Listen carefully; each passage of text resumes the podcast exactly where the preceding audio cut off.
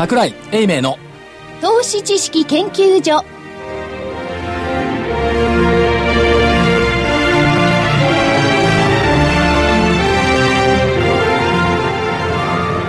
投資知識研究所場外乱闘編。桜井泉の銘柄バトルロワイヤル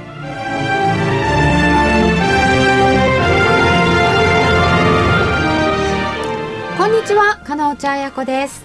レフリーをやっております。桜井泉の銘柄バトルロワイヤル激しい戦いが今日も繰り広げられることと存じます。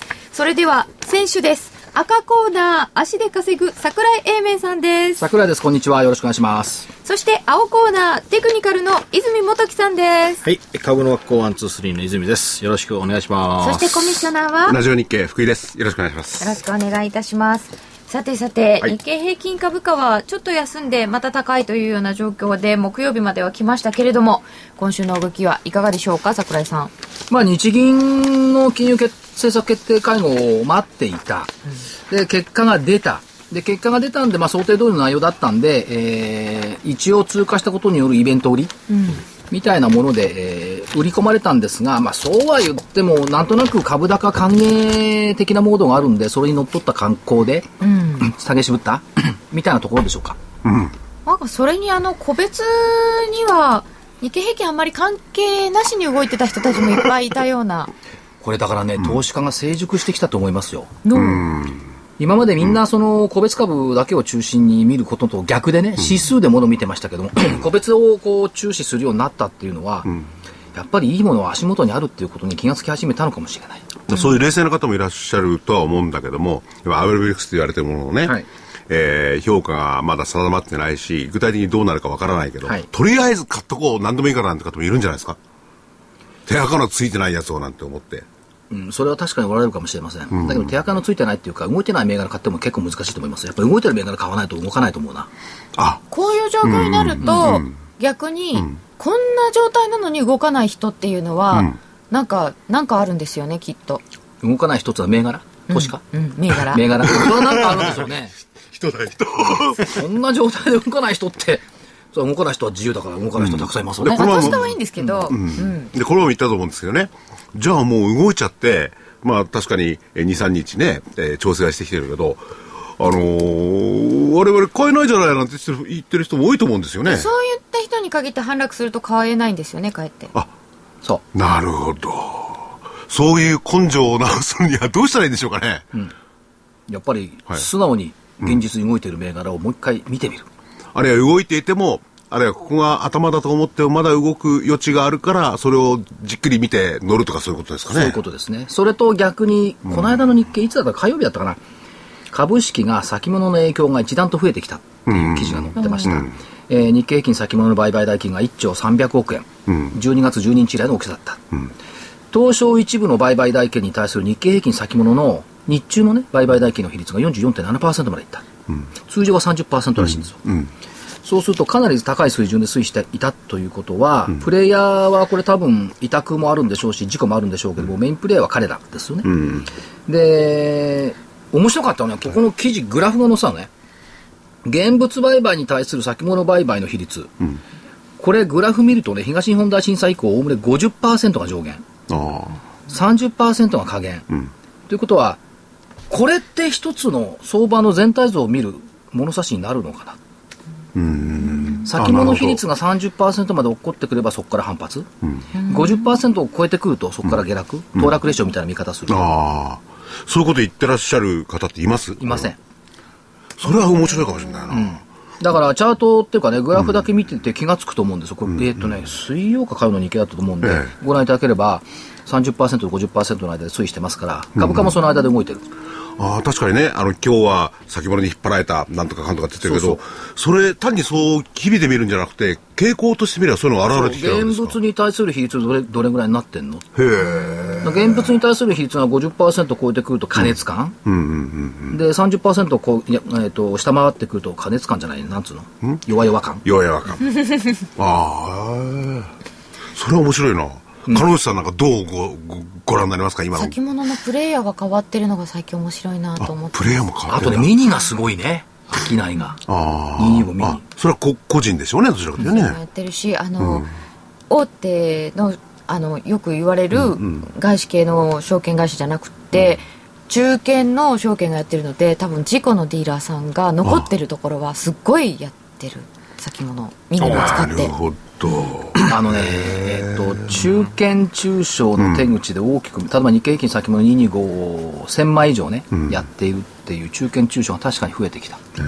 これ事故とともにね、結構ね、個人の売買だったりするんですよ。ヒアリングしたことある。これどこ、どんな人？いねや、個人です。受けてるんですよね、まあ投資のね、えー対象がいろいろ広がってきてる元からあるんですけどねそれから、先物市場、はい。さやとり小僧。ばっかり。さやとり小僧、うん、さやとり小僧。表現悪いけど。表現悪いけど。表現悪いけど。さやとりのやる人たちが、えーこの人たちが構成している万華鏡みたいなもの。先物市場っつうの。万華鏡って一つの紙がチラチラチラっとあっちの鏡に映ったりこっちの鏡に映ったりして綺麗にキラキラ見えるんですけど、えええ。実態は一個しかないじゃない、拡大分散した姿が見えるだけなんですけども、それが先物市場っていう考え方としてもおかしくないんじゃない？のちょっとしたものがあちこち鏡に映って見えるだけ、かつ万華鏡、真っ暗な中では何も見えない。の光がなきゃ何も見えない、自ら光ることはできないのが万華鏡、それが先物だ。いやそうすると妙にこの否定的なニュアンスで取っちゃうんですけれどもそういう意味ですか？先物市場に対して私はどっちかっていうと否定的な、あの完全にマネーゲーム化してるじゃない先物っつうの。もともと先物ってヘッジを、まあ、信用もそうなんだけど、ヘッジのためにあったの、それが投機的な動きをさせるようになってから、現物株も足引っ張られるから。派生商品っていうわけですそう。よね犬の尾っぽが胴体振り回してどうすんだっていう。なるほど。でという見方もできるっていう話ね。まあ、そうは言ったって、先物がね、結構動いてるんだから、先物を動向を追わざるを得ないんですけどね。で先物に引っ張り回されてるわけですからね。先ほどのパーセンテージをそう。こう。ねだから引っ張り回されてるその解釈が、先物が主役だみたいなことを言うんですけど、先物は所詮万華鏡なんだと思った方がいいと思うな。だ主から、役って変ですよね。主役になるわけがない。主役は変。いやでもねその30%割ってくれればまだいいのかもしれないけれど、そちらの方はね、はい。50を超えてきた時に不ややすると。まあそれはこっちに置いておいても現実的には引っ張り回されてんだからそう。で個人投資家として現物でやってる人もですねその動きをやっぱりちゃんとこんなもんいらない万華鏡だなんて言ってはいられないですよね。いや、そんなことないですよ。だって日経日経平均先物が下がろうと、日経平均指数が下がろうと、上がってる銘柄あるんだよ。あ銘柄でね関係なくね。だからそういう投資方法でいくのか、あるいは日経平均に左右されるような銘柄群でいくのか、これは投資スタンスの違いによってそれぞれ違うんじゃない？じゃあね、例えば個別株の話になったけど、個別株のオプションなんていうのは同一の先物と同一で論じちゃダメなんですか？それは別な問題ですかね？まあ似たようなところはありますよね。実態じゃないって言ったところはあるんですけど。だけど、まあ個別株については、その225っていう日経平均っていう指数そのものが合成指数じゃないですか。と実態を表してるのか表してないのかっていうのは結構微妙なところがあるわけですよ。個別株は1個しかないんだから。なるほど。胴体が動きゃね、尾っぽが動くし、尾っぽが動きゃ胴体が動く。これは非常にすんなりロロジカルに理解できる。日経平均の場合はね、一部特定銘柄がバンバンバンバン影響させるっていう、ここがね、不自然だと思うの。いや、こうなってくるとね、ここはやっぱりレフェリーに出てきてほしいな。レフェリーどうですか、ね、日一経言。225の中の構成比率の歪みとかについてはあの日経さんがまあなんかいろいろ難しいかもしれませんけど直さないわけにいかないと思ってますよだからソフトバンクなんか本当はさ、あれ分割やってっからもうちょっと比率下げなきゃいけないんだけど、そのままになってんだよね。3倍してなんていううん3倍ね、そうそうそうはいそれは変だと思うんですそういうことはああんまりみんな言わないんですよ、実はね。言ってもしょうがないか気らじゃないですか。がついてるけど言わないんだよ。と 助数も変上数もっと変ね。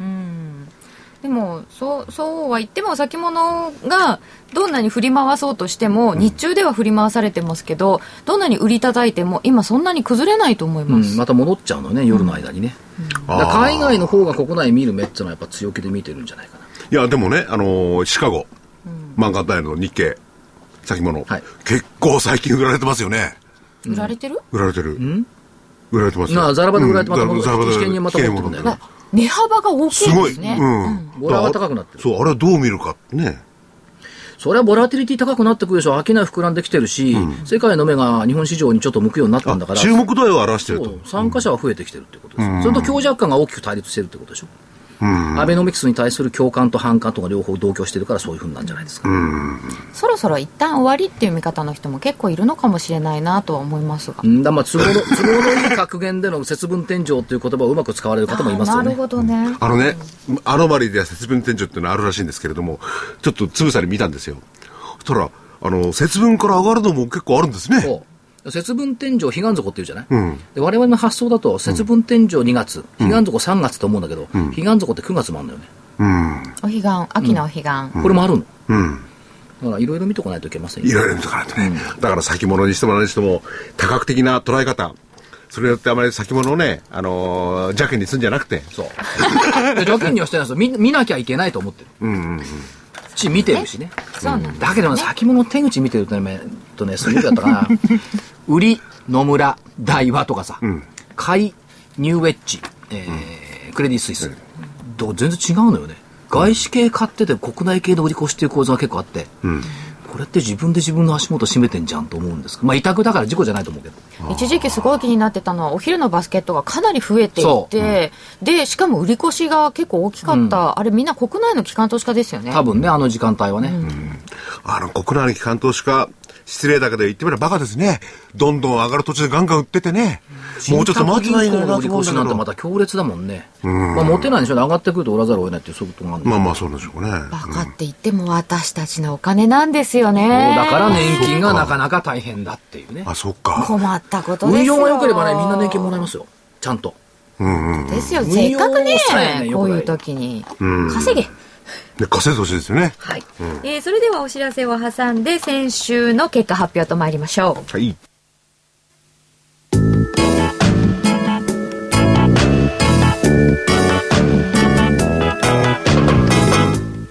ここでラジオ日経の好評 DVD のお知らせです桜井英明の投資知識研究所 DVD は毎月投資に必要な知識や実際の投資に役立つノウハウをお届けしています。この DVD は毎月テーマを選び桜井さん自身が実践で学んだ投資に勝てそうなノウハウや内外の投資家の動向さらにアノマリーなどに関しても丁寧に説明しています。桜井英明の投資知識研究所 DVD1 本のお値段は8400円。送料500円をいただきます。また徳間書店の大岩川源太さんの投資カレンダー実践塾 DVD も毎月発行しています。来たる月の投資戦略をどうすればいいか。投資カレンダーに基づいて大岩川源太さんが分かりやすく解説します。投資カレンダー実践塾 DVD お値段は1本7350円。送料は500円です。桜井さんの DVD 源太さんの DVD お求めは東京03-3583-8300 03-3583-8300ラジオ日経事業部まで。投資知識研究所場外乱闘編。桜井泉の銘柄バトルロワイヤル。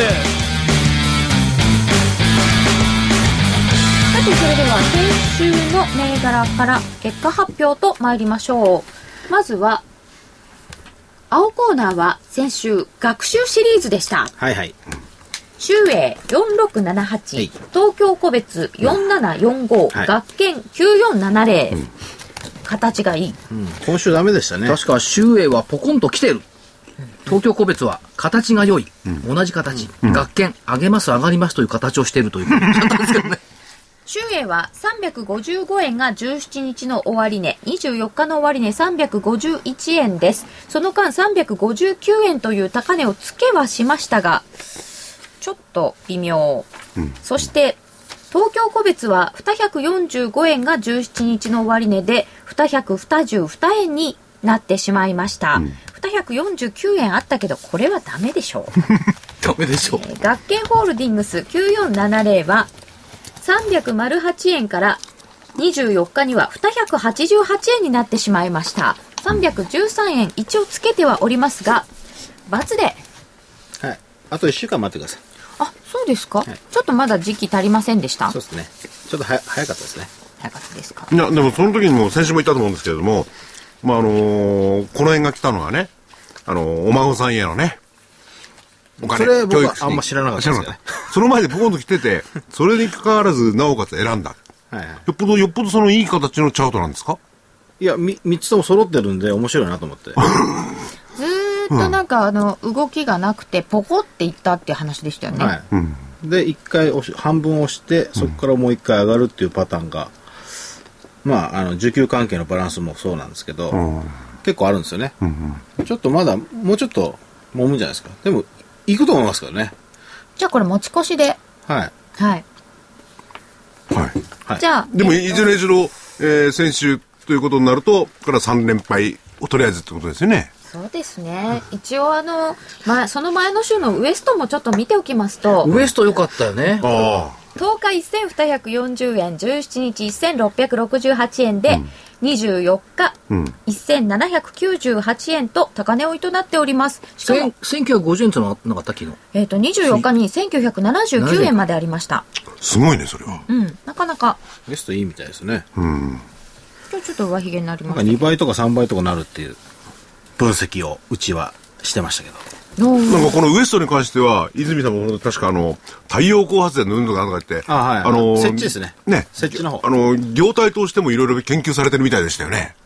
ならしいです。ぜか、なぜか分ファンダの析によると話を。そうあんまりね、その2倍とか3倍になるという表現はあんまり良くないんで、なん、なんて言って。やっぱ根拠がないといけない。うんうん。うん。株価。それはだから今度根拠聞きたいな。いや、でもチャートが根拠だっていうのは認められてることではあるわあ、そうか、けですよね。チャートが根拠か。うんうんうんなるほどね。うん。わかりました。うん。ん ?2 倍の根拠はチャートなんですか？いや、チャートじゃないですね。これなんですか？その調査の方が調査の方が、えそう言ってるえ、。そう言っている。まあそう言っています。そういうコメントはちょっと注意をしないといあ、けない。そうですね。な何々何で、えー、なんとかってそうそういうね。そうそう。そうじゃないといけない。でも太陽光発電装装置ですか？の設置で。ややこしいこと言うとね、目標価格を提示するときは根拠が必要っていうのがね、我々のルールとしてあるわけ。うん。PBR1 倍で何円までそうそうそう。とそういうね、つまらない根拠がやっぱりいるんです。そうは言いながらも。うん。そうですよね。うんそれはね、あるんですけど、僕は、詳しく聞いてないですね。僕が言ったのはチャートの形で言いましたね。はい。はい。では、続いて赤コーナー参りましょう。参考銘柄がいっぱいありましたので、参考銘柄から。えーと、まずは、京急9006。こちらは778円から24日に777円。ほぼ横ばい。この間784円はありましたので、まあ、ほぼ横ばいってことで三角で。まあバレンタインのチョコレートをね、やり始めたからね、ケーキもすごいね、だけど。そうですか。え、ケーキがバレンタインチョコレートっていうよりも、なん、なん、なんでしたっけ？なんかイベント。メリーチョコレートとね、ふたあの愛のチョコレートをね、飾っておくと、その、そのチョコレートをフランスのバレンタイン村に行って木にかけてくれるっていう。うーん。バレンタイン村ですか。バレンタインそれを、えーバレンタインチョコレートを日本で初めてスタートさせたメリーチョコレートと一緒にコラボでやり始めた。なんで、なんで電鉄会社かと僕は一瞬思ってるんですけどね。思ったんですけどね。でも品川駅の3番ホームの木に飾るっていうね、書いてあったもんね。そこに飾って、そこでこう、なんか書くんですね。あ何人々ちゃん好きよとかなんとか。わかんないけどね。で、そのチョコレートが持ってバレンタイン村の木にかけられる。コミッショナーのコメントが何々ちゃん好きよって そんな可愛らしい。なんという。えーそして参考銘柄リソル5261は188円から183円です。まあほぼ横ばいちょっと下がったというところですが、これから取材に行くっておっしゃってましたよね。リソルね、やっぱりいいわ。理由言ってください、理由を。根拠がないよ。根拠がないよって。やっぱりゴルフ場をうまい具合に運営し始めてますし、それからホテルの運営がかなり良くなってる。ホテル結構全国各地にあるんですけども、札幌だとかね、福岡だとか金沢だとか、これの運営が良くなってきてるということと、積極姿勢が見え始めた。いいものをもう一回取得していこうじゃないか。で、やっぱりね、資産はたくさんありますよ、うちはっていうコメントを頂戴したんですけども、確かに土地たくさん持ってるしね、ああ、そうだね、資産はたくさんあるんだなというのを実感して帰ってきました。でも資産もね、とりあえず不動産ということになると、えー、都市部で持ってればいいけれども、どちらかというと地方ですよね。田、田舎って言っちゃ失礼だけど。残念でした。そうじゃないですか？ちゃんと東京にもホテル持ってるんですあね。、持ってたんですか、ですからそういったものも活用されてくる。なるほど。まあちょっと先週っていうかこの1週間はね株価ね、難聴でしたけど、と思うな。はい。じゃあ、引き続き注目で。持つものは強い。これからは。今までは持たね持たないものが強かった。これからは持つものが強い。続いて、参考銘柄、ナノキャリア4571は、17日に17万8900円でした。24日31万2000円。本当？高値引け。本当でも1週間前17万円だったの？もうなんかね、すごいですよ、ちゃなんと見ても。、毎週ナノキャリアって言ってると毎週丸ないような気がしてきた、だんだん。しかもこれが参考銘柄っていうね、はいもったいないっていうような気がしておりましたが、本命見ると大丈夫です。本命、ワイヤレスゲート9419でした。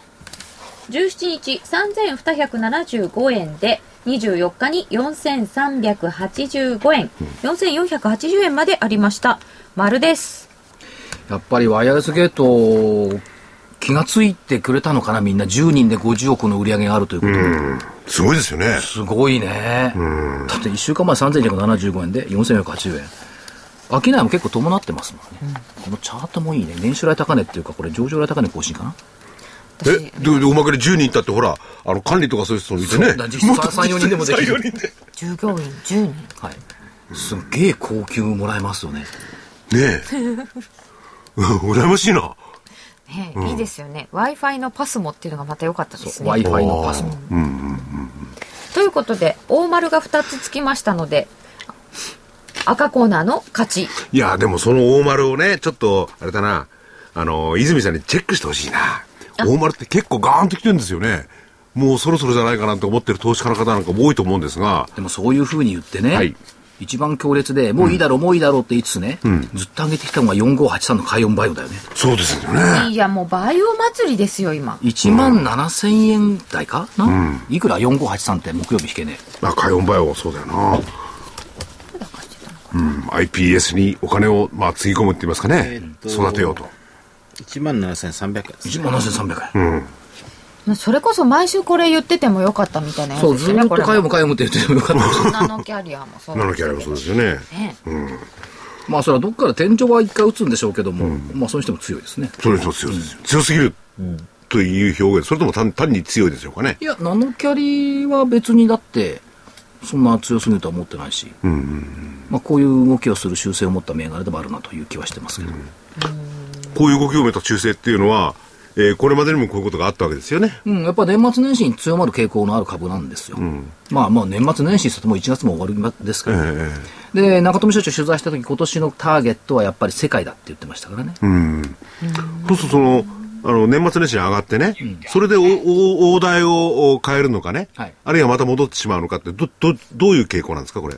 かお大台代わりとかそういうゴンガンガンっていく感じなんですか？大台が上って何倍の世界だもんだって。あ、何倍？大台も減ったくでもないんだもん。でもね、本当に確かに。6倍とかさ。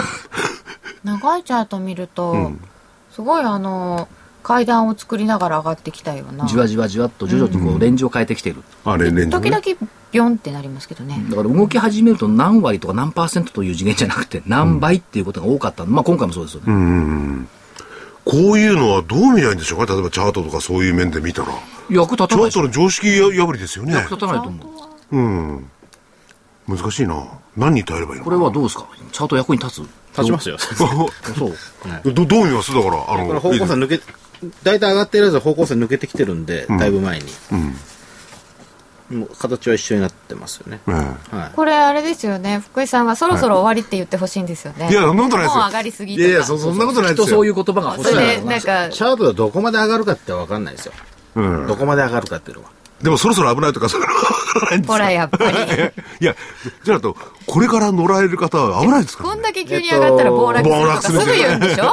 どっかで利益確定、実際トレードしてたら、どっかで利益確定しないといけないんで、でそのサインはどっかで出さないといけないんで、そうですよねまあこれからどんどん上がるにしてもずっと持っとくのか、じゃあ短期間で仕切ってもう一回乗せていくのか、投資スタンスによっては違いますよね。短期でやりたい方なのか、長い目で見てるのか。ずっと。持つのか、それとも短期でいろんな銘柄を物色していきたいのか。福井さんどっちですか？え、僕例えば6倍になったら、そろそろおいいかなと思うと同時に、もっともっとやると思いますよね。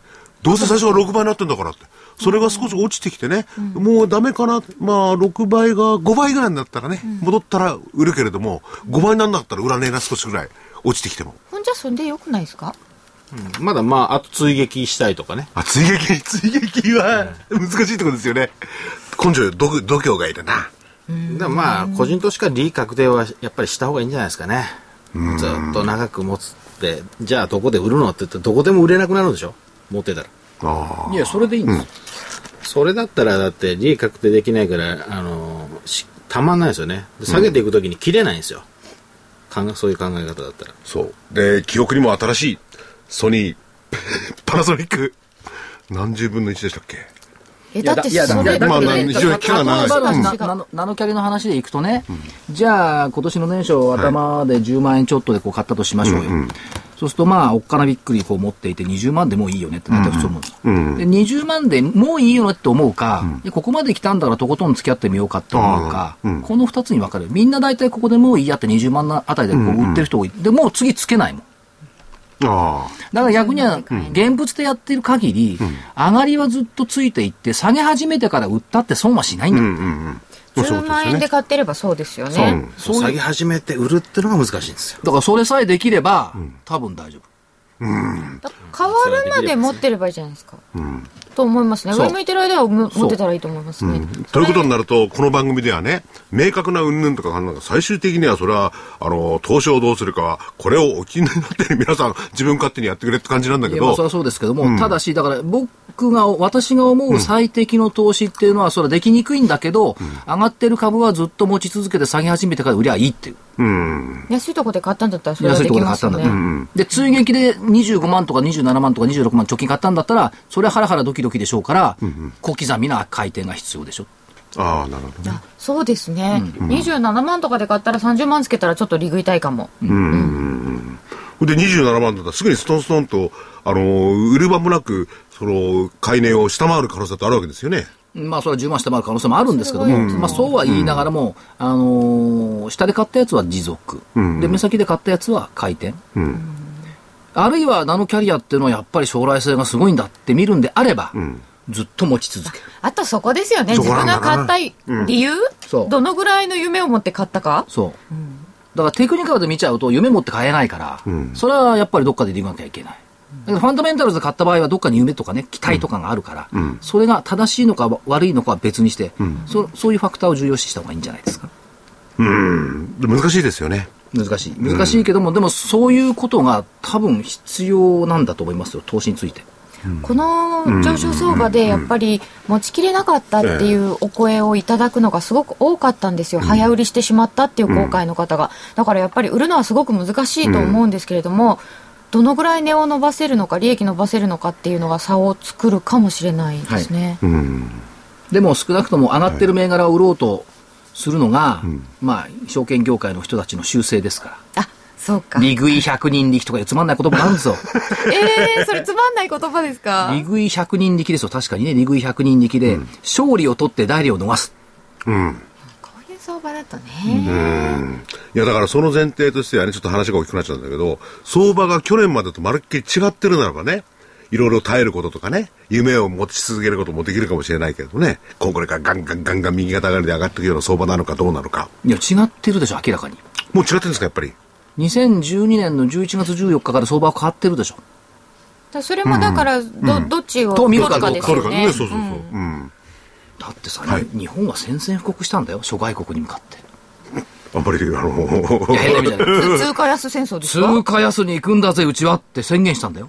で、みんなもう文句はそろそろ言ってきましたよね。言ってきて売り物も出てきたじゃない、円高にもこう一回跳ね返されたじゃない、だけど通貨の戦争のバトルの中に入り込んでいったんだから今までは違ったじゃない、どうぞどうぞ円高でも構いませんよ、無言の何もしなかった、今度は通貨安をうちの国もやっぱり望むんだよという宣言をしたわけですから、やっと人並みになった。人並み。でもね、今まで通貨安を望むって言ってる国はどこもないですよね。あ、ああの、アメリカでさ、腹の中じゃね、そう言ってたけれども、別に、あの、えー、どれだかどれだかって言ってるわけですしね言っち。ゃいない言っちゃいないけど行動が示されてるじゃない行動は示輸してますよね。出倍増計画ですからね。いや、でも今回は、あの、例えばユーロからね、ドイツとかなんか行ってきてますよね。はいおかしいじゃねえかって、チラチラチラチラ。でも彼ら、あのーユーロとかになったらやっぱり経済を立ち直ってないから困りますもんね、本当に。ヨーロッパはもっと困りますよ。いやいやだからそういうヨーロッパがねそういう意味ではね、だから、あの、三つどもえとは言わない、五つどもえでも十どもえでも何でもいいんだけども、そのバトルの中に入り込んでいったんだから、こっからはそのバトルの継続が始まったんだから、相場は変わったと見た方がいいそのバトルには、だから、そうなってきたらそのバトルに負けちゃうとかね、コンプロマイズで代表しちゃったりなんかするとかないですかね。やっぱり、え国々がこう言ってるからちょっと引っ込めるよとか、いや、そ、そんなに浅はかな宣言じゃないと思いますよ。だそれはそれこそ先ほどからお話出てるアベノミクスを信じますかうん。みたいなところにもなるんでしょうけれども。いや、でも、でも、ちょっとね、話は違うんだけど、いずれにしたってこれからね、200円、300円ってことはありえないですよね、円が。何急にはね、うん、だどどっかの水準ってのはあるでしょうね。あの、みんなが国際的にもこう落ち着けるようでもな。為替の適正水準って分かんないですよね、難しいなと思います、さてお知らせを挟んで今週のタイトルマッチです。はい。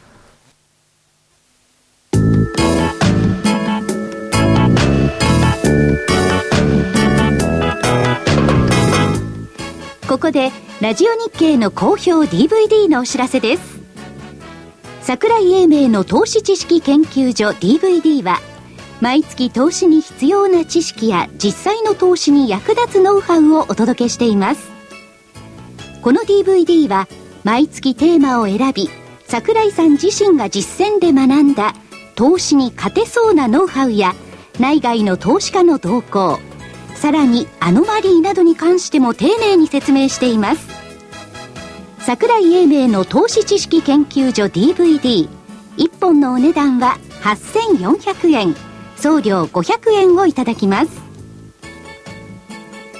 また徳間書店の大岩川源太さんの投資カレンダー実践塾 DVD も毎月発行しています。来たる月の投資戦略をどうすればいいか。投資カレンダーに基づいて大岩川源太さんが分かりやすく解説します。投資カレンダー実践塾 DVD お値段は1本7350円。送料は500円です。桜井さんの DVD 源太さんの DVD お求めは東京03-3583-8300 03-3583-8300ラジオ日経事業部まで。投資知識研究所場外乱闘編。桜井泉の銘柄バトルロワイヤル。さて今週のバトルでございます。ではまず青コーナーから参りましょう、えっ、と、今週はですね、えー、ろ6256、ニューフレアテクノロジー。ニューフレアテクノロジー6256です、えっと、まあ、去年はずっと上げ、まあ、上昇トレンドで、あのー上げてたんですけど、はい。な年末あたりから、年末前からですね、えっと下げてきて、で、方向線は下向きになったんですよね。ずっとまあ上向きだったんですけど。で、えーっと、まあ、そこを張って、この方向線が今横ばいに少しなってきてるところを今抜けてきてる感じなんですよね。なので、えーっと、ちょっと、他の銘柄遅いんですけど、まあ、出遅れて、えー上昇してきたという、まあ、あの衝動の形をしてますんで、これはちょっといいかなと。ちょっと出遅れ、それ、あの、買いなの売りなの。えー買いです。買い？はい。先週からですね、スタンスをちょっと変えて、売りだけではないと。買いでも儲けようと。売りがね、あのーちょっと長いスパンの売りって今できないですよね。やっぱりそれが変わったってもことうデートレし、ですねデートレとかね、そんな感じになって。だからここのところのね、今週に入ってからのこの下げの局面で、空売りして取れなかったのこのこの局面を空売りで狙う狙うのは非常に難しいですよね。いや、いや、結果論でいいんだけど、うんうん。いやデートレではいけますよ。デートレで取れてるよねうん、いけますけど、あのーこの局面で空売りをやるっていうちょっと頭をでいくと、やっぱり踏み上げられる可能性の方が高いですし、どっち、まあどっちかというと、か押したとこ買った方が簡単なんですよ、今は。あ、今はね。はい。だから投資心理は、まあ、あの、セミプロ、あまあ、プロがこう言ってるんだから、投資心理はそういう心理なんでしょうね。売って担がれるのが叶わないな。うん、そうですね。担がれ方がね、やっぱり違うんですよ、今までとね。担がれ方？担がれる幅っていうかね、あ一気に担がれるって感じですよね。うん。まあ、それ、やっぱり、じゃあ、回答にどっちをやるかっていうと、押したとこを買った方が簡単じゃないですか。まあ、簡単っていうのはちょっと語弊があるかもしれないですけど、そっちの方がやりやすいですよね、今はね。はい、だからまあ、この時期はそれをやると。いう感じで。あとまあ、日経平均と連動してないですよ。なので、あのー日々トレードやってると、日経平均見がちになって、上げた下げたでこう、トレードしがちになるんですけど、今は僕は正直あんまり見てないですね。それから小型株はほとんど連動してないんで、ニューヨークとも連動してないですから、あんまり見ない、意識しないっていうふうに心がけてニューフレアもジャスダックの銘柄ですし、はい。はい。小型のところ。こっちはね、あんま関係ない動きをしてますんで、ジャスダック自体も関係ない動きをしてるんで、あんまりその日経平均意識せずに、えーまあ、下げたところ、まあ、チャートの形ちゃんと見ますけど、を拾っていくというのが、まあ、一番優しいかなと、今、今は。あなるほど、連動してる225採用銘柄じゃなくて、それで以外の、そうですね。それも非常に遠く離れたところの。へえ、なるほどね。面白い。どうですか？2005年もそんな感じでやってたんですよね。それをちょっと今思い出してやってる感じですね。桜井所長、どうですか、今のスタンス。いや、それはもう正しいと思いますよ。だから225に振り回されちゃいけないよって最初に言ってるわけで、で特に逆に言うと新興市場の銘柄、まあ、特にテーマを決めた部分っていうのは、ものすごいボラティリティで動いてるでしょ？まあ、ワイヤレスゲートもそうですけども、ものすごいボラで動いてるんだから、そういう銘柄をいかに気がつくかっていうことの方が重要なんじゃないでしょうか。あ、そうか。それね、どこからも関係ないような銘柄だったら、こう集中できますもんね。いろんなこと気にしないで、為替も気にしないでいいかもしれないですよね。それとね、動き始めた記者の窓にじゃないよね。なんか、歌ありましたね、そんなのね。動き始めた銘柄に乗るっていうのが、結構ね、商いができてくるんですよ。ちょっとずつしか商いできてなかった銘柄が、商いボコロンと膨らんで、か価格が飛んでくると、まあ、ちょうちんとまではいかないまでも、そういった買い物が連れて出てくる。傾向は出てきてますね。特に最近そうかもしれないですね。動き出してからつくのが多いような気がする。で、こうなってくると、はいさっきの2005年じゃないですけど、どうだろう、動き終わってから1年ぐらい経った銘柄とかね。ああ。割と株価って半年ぐらいで動くこと、まあ、期日があるから多いんですけども、1年前に新興市場で結構ヒーローになっていた銘柄群をもう一回やってみるとかね、そういう手法って意外と聞くことがあって、例えばふっと思ったのがね、えーっと、6061IR ジャパン。はい。この番組では、あのこれは8月から始まった番組ええであんまり言ってないと思いますが、最初の頃言ったかな、IR ジャパン。はい、そうですね。はい。えっとね、昨日の段階で新高値を取ってきたんですよ。新高値よ。そうですね。忘れもしないけど、去年の5月ぐらいにこの会社最初に行った時、まあ、あの取材に行った時って1200円よ、それが5000いくらになってすげえすげえ5倍になったって言ってたんですけど、昨日新高値を取って5470円取ったら今日木曜日全場6470円のストップ高。ね。IR 業界っていうか革命児っていうかそんな感じのね、業態ですもんね。あの何？えっ、と、証券。うん。証券のその、なんだ、えー、管理みたいなことをね、一括してやってて。信託銀行がやって信託銀行ねるのをね。免許取ったっていうんで、ちょうど新高値を取って、まあその後また揉んではいるんですけども、ストップ高ですよ。香港地震。それからね、6444、6444、なんですか、これ。オプトエレクトロニクス。あ、あ、あ、あうん。オプト。いくら？今日高い？木曜日。今日は359円ですね。300。そんな高くないんだ。でもこれも、去年の春先600円ぐらいまでいった銘柄。あ、これもね、今一旦押しそうな、押す形なんですよ、チャートはね。多分押さないでしょうね、でもね。あ、そこが今違うんですか？あ、違った。あ、これ三連だ。コード番号違うかも。6444です、オプトエレクトロニ違クス。う、違う。コード番号違いあま、す。違ってます？ん？違った？オプトエレクトロニクスは6444ではないとすると、3連でしたね。?6644 かじゃん。66、オプトは、オプトエレクトロニクスは6664です。あ、6664だ。6444じゃない。ごめんなさい。6664。477はい。円ですね、今日はね。はい。これはまあ、まだ上昇する強い形ですね。だだいぶ上がってきたんですけれど、1年ぐらい相場なかったんですけども、まあそういう動きをして始めてきたとい。ったところがあります。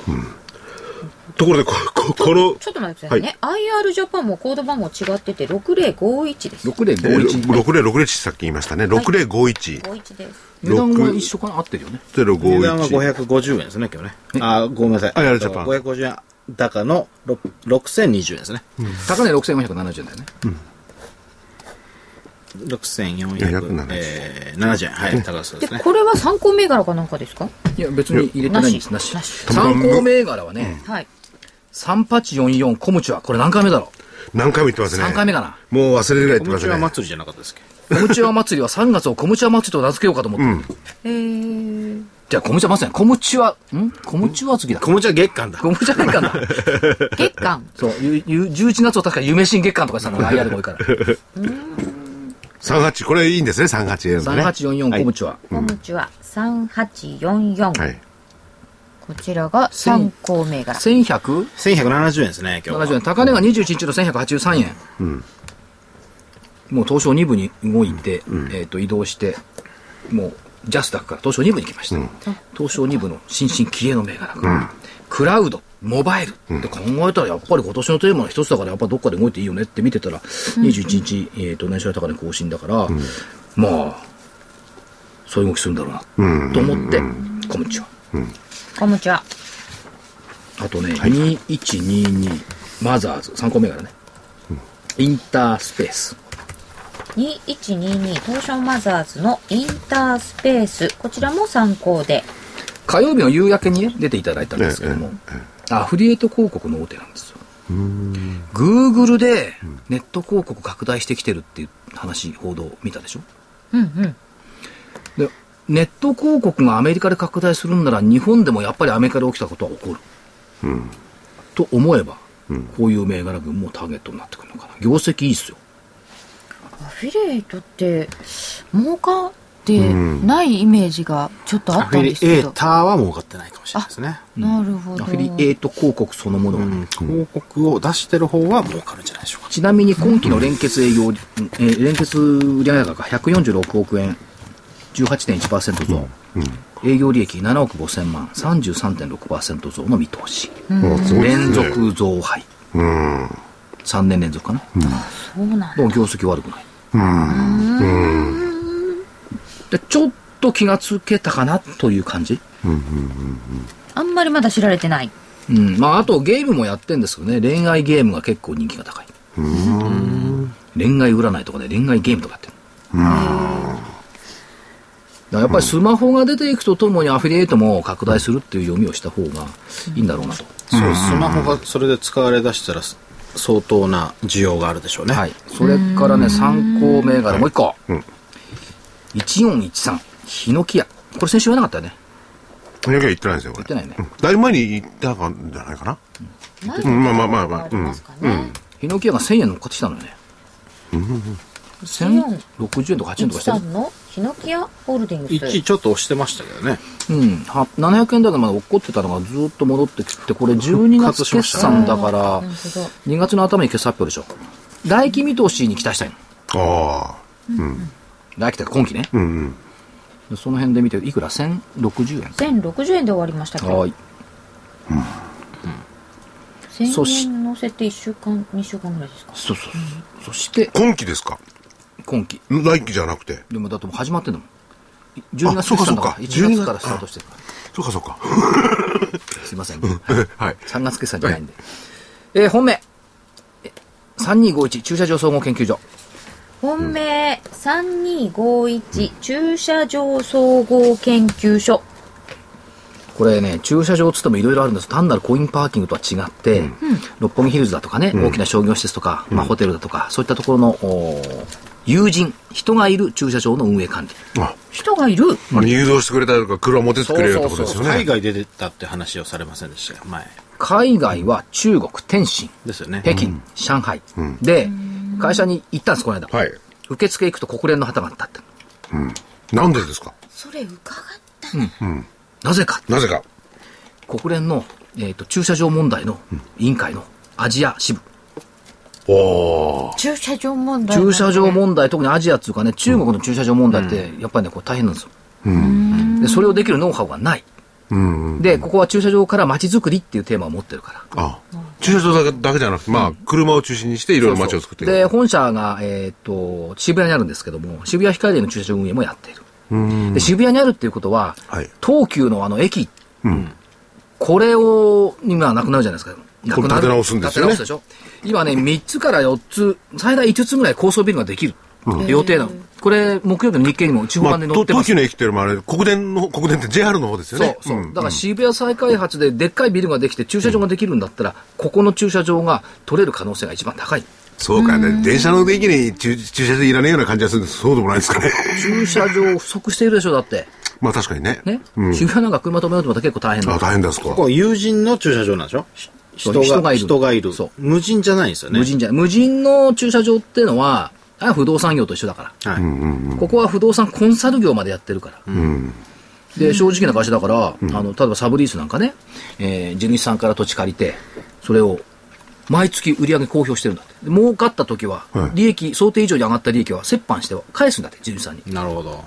やっぱり正直じゃなきゃダメですね。で、そういうことしてるから、地主さんが建て替えだとか、作り替えの時にやっぱお金ちゃんと出してくれる。いや、それやっぱり国連の支部をしてりゃ正直にやってますよね。だからそういうリ あのリニューアルまで視野に入れるとね、いいなと思っていますよ。誰もそういうこと知らないでしょ。みんなコインパーキングと同じで分析するから、なんか売り上げの割には営業利益が少ないとか言うんだけど、全然違うんだっていうね。いや、でもコインパーキングっていうのもいろんなところにできてきてますよね。はい。もう飽和状態じゃないんだ。コインじゃないもん。大規模商業施設だもん。うん、ああ、な、あなるほどね。だから六本木ヒルズみたいなのができたときに、あるいは渋谷ヒカリみたいなのができたときに、そこの駐車場の、地下駐車場の運営管理をやる。ああ、そうだ。池袋なんて東部と西部があってね。そこいらにあの、そこにあのは車入れない時があッシですよ。ャーンとかいう機械を置くだけで、それ全然違う。まだまだ駐車場も必要があるところが今週はい一回ストップ高したんだ実は。いや、これ、ここね、2、3日、この、ここ2、3日すごい動きしてるんですよ。あーということで本命は、駐車場総合研究所3251でした、ね、宣伝をそろそろ行きますか。どうぞ。お知らせを。はい。えー、株の学校123のあーホームページにですね、えー、無料動画セミナーがあります。右上の方に、あの、入力画面がありますんで、そこで登録していただけると、えー、無料動画セミナーが見れるようになってますんで、ぜひ、えー、登録してください。よろしくお願いします。はい。えー、こちらの方からも来週の木曜日ですね、金曜日じゃなくて今回は、えー、桜井さんと泉さんの銘柄バトルの DVD 発売と。